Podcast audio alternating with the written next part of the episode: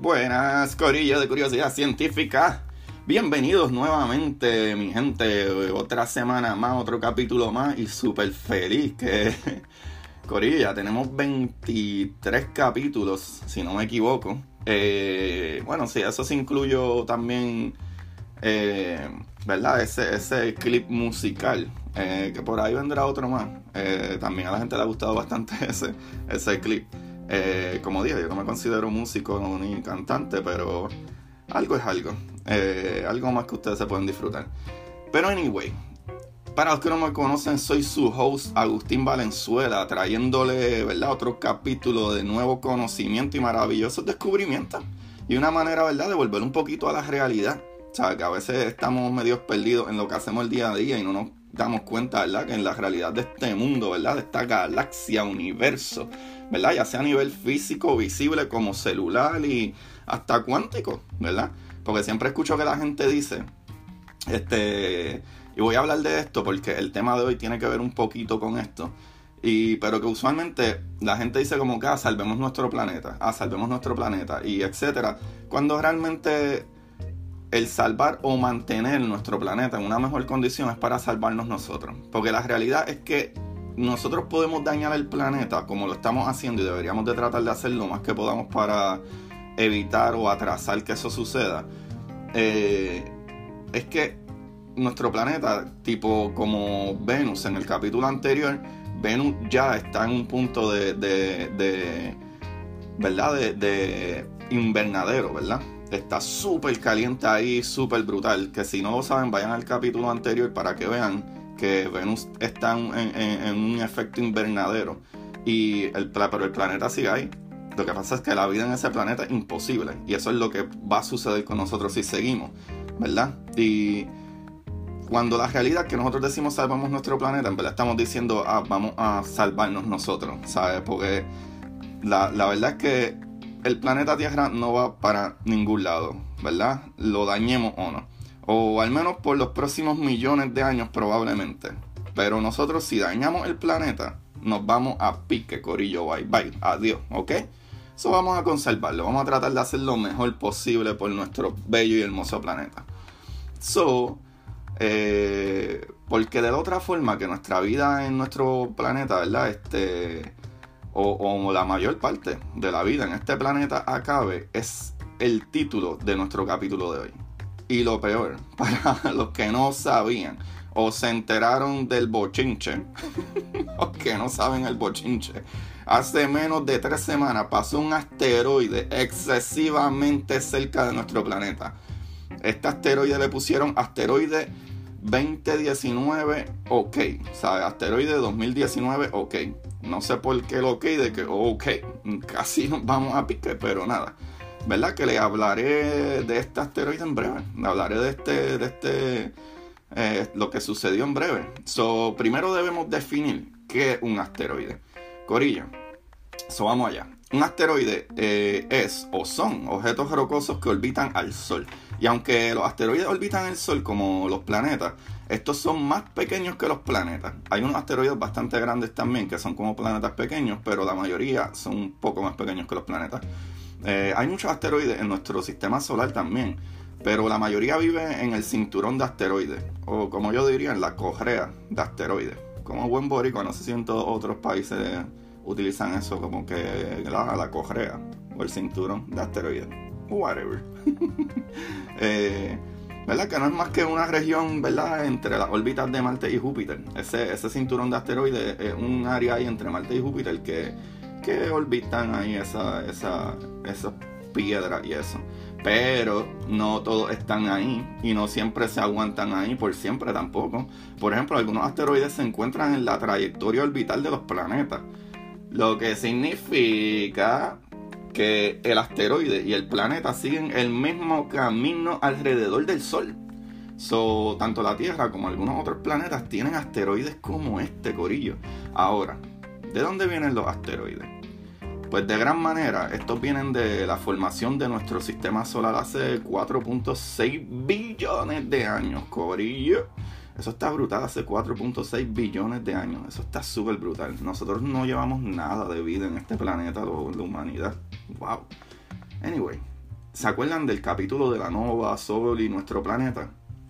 Que también es un capítulo que está brutal.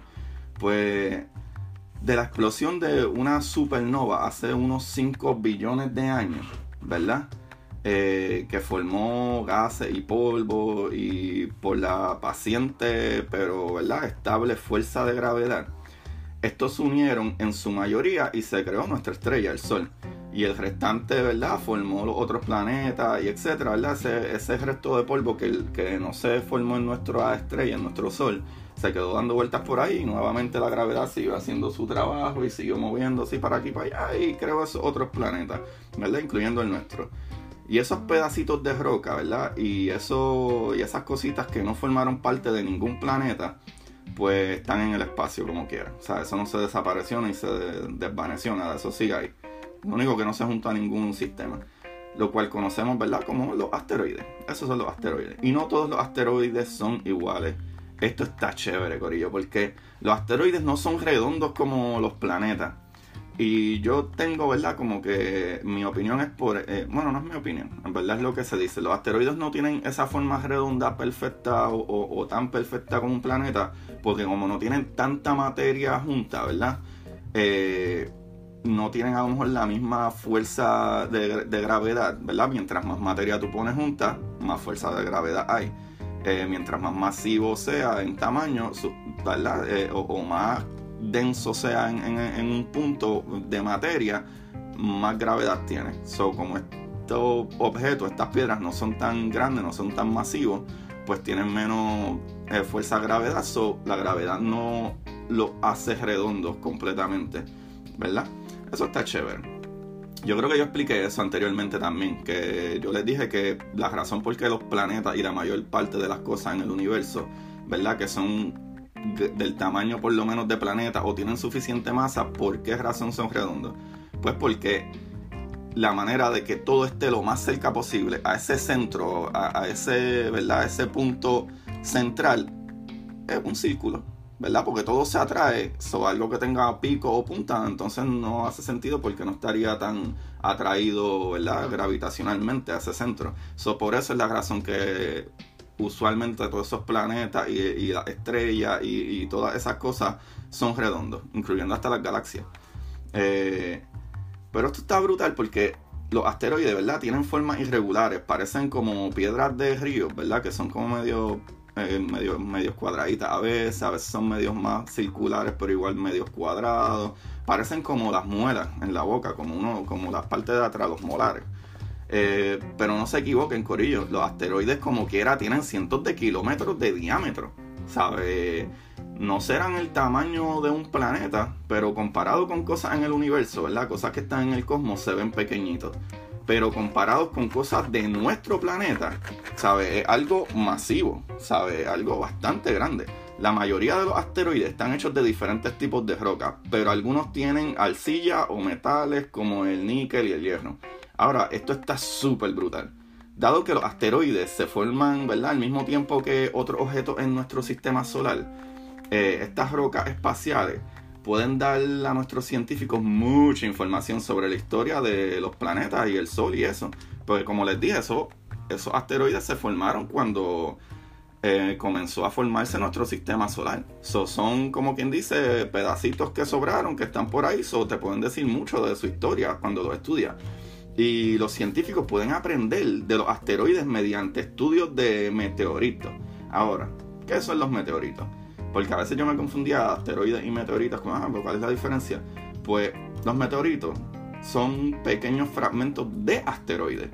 So, el el, pedazo más grande del meteorito son fragmentos de esos asteroides, ¿verdad? Que han volado a través de nuestra atmósfera y aterrizan en la superficie de la Tierra. Y esto está más brutal todavía varias eh, misiones de NASA también han volado y observado asteroides. Corillo, eso está súper brutal. A mí me encanta cada vez que podemos eh, salir al espacio, ¿verdad? allá, como que las naves especiales y eso, y, y, esas misiones. Y esto me encanta. La nave espacial Need Shoemaker, N-E-E-D Shoemaker, aterrizó en Eros, un asteroide cerca de la Tierra, en 2001. Luego, la nave espacial Dawn viajó al cinturón de asteroides en 2011, eso fue los otros días, para orbitar y estudiar el segundo objeto más grande allí, el segundo, llamado Vesta. Vesta, para que lo sepan, Corillo, es tan grande como un pequeño planeta. Eso está súper brutal. En 2012, bueno, y no sé si se, si se, si se fijaron, en 2012, Don salió de, Vesta y entró en órbita eh, con el objeto más grande en el cinturón de asteroides. El planeta enano Ceres. Eso está brutal. Yo estoy enamorado de esto. A mí me encanta cada vez que estamos explorando por ahí como si estuviera en, una película de, ciencia ficción. Corillo, en 2016 la NASA lanzó la nave espacial Osiris Rex para estudiar un, un asteroide cerca de la Tierra llamado eh, Benny, eh, Venus, perdón, o algo así. Y, y, llevar, ¿verdad? Unas muestras del asteroide a la Tierra. O sea que se estacionó ahí, Corillo. Eso está súper bueno, eso está brutal. Ahora, en notas más serias. Pero no, hablando, hablando claro, hablando claro. Nosotros sabemos que la, ¿verdad? la extinción de los dinosaurios fue por causa de un asteroide que impactó la Tierra hace unos 65 a 67 millones de años, ¿verdad? Más o menos por ahí. Eh, ¿Qué pasa? Hace menos de tres semanas atrás, el 25 de julio del 2019, sí, corría hace tres semanas atrás, más o menos de tres semanas, un asteroide de 330 pies o 100 metros, más o menos, de grosor, pasó a 43.500 millas. Corillo, eso está ahí al lado. O, si quieren, 70.000 kilómetros de la Tierra. ¿Qué tú me dices, Agustín? Sí, Corillo. El objeto fue descubierto por el Southern Observatory para la búsqueda ¿verdad? de asteroides cercanos a la Tierra, llamado S-O-N-E-A-R, SONAIR que es la sigla para Southern Observatory eh, Near eh, Earth eh, Asteroid Research. Solo un día antes de que ¿verdad? estuviera lo más cerca de la Tierra. Eso no nos dimos cuenta nunca. Eso está al garete. Corillo, este asteroide que no estaba a ¿verdad? en nuestro catálogo, que voy a explicar eso más adelante, lo de los catálogos, pasó una quinta parte de la distancia de la Luna a la Tierra. Eso estaba ahí al lado, Corillo. Y como el científico Alan Duffy considera preocupantemente cerca. Ahora, peor aún, un profesor de física y astronomía dijo, la gente está eh, dándose cuenta de este evento básicamente cuando pasó. O sea, los científicos se dieron cuenta como, ah, diantre, hay algo que pudo haber entrado en nuestro planeta Tierra y destruir un montón de cosas y hubiésemos tenido probablemente minutos para ver qué íbamos a hacer. O sea, también añadió que es probablemente el asteroide más grande y más cerca que ha pasado de la Tierra en muchísimos años. Eso está como que peligroso, Corillo.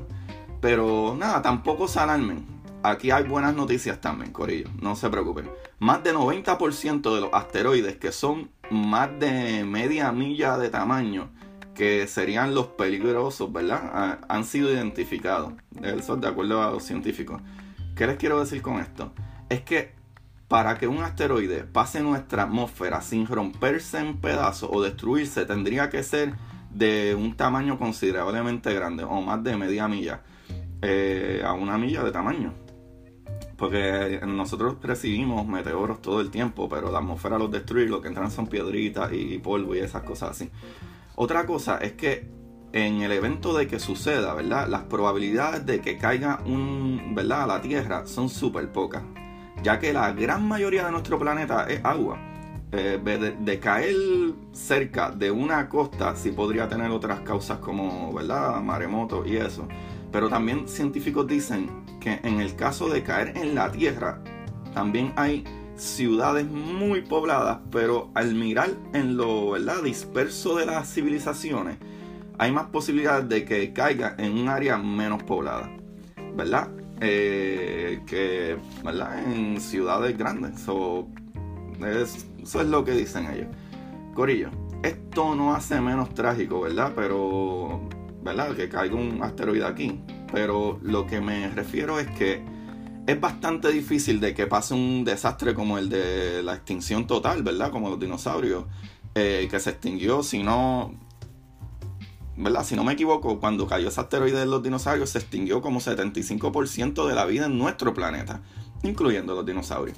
Ahora, ¿qué opciones tenemos para salvarnos de un, eh, ¿verdad? un acontecimiento así?